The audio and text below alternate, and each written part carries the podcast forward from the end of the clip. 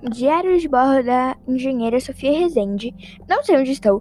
Eu estava apenas coletando informações sobre Marte, até que consegui descobrir muita coisa.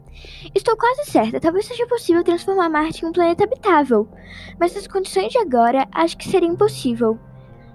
Mas para isso precisamos dar um jeito de esquentar Marte, que hoje em dia é muito frio. Há várias maneiras de fazer isso, mas um primeiro passo poderia ser o uso de uma frota de satélites com espelhos, que amplificariam a luz do Sol e a lançariam com maior intensidade na direção do planeta vermelho.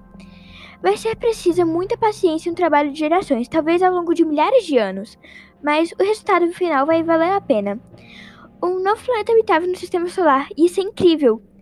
Foco, Sofia! Depois disso, acordei aqui com muita dor de cabeça, como se alguém ou algo tivesse me acertado. Estou com Estou com esse walkie-talkie, mesmo sabendo que ele está quebrado, estou tentando me conectar com alguém da minha equipe e dar um aviso. Fuja, minha localização é 45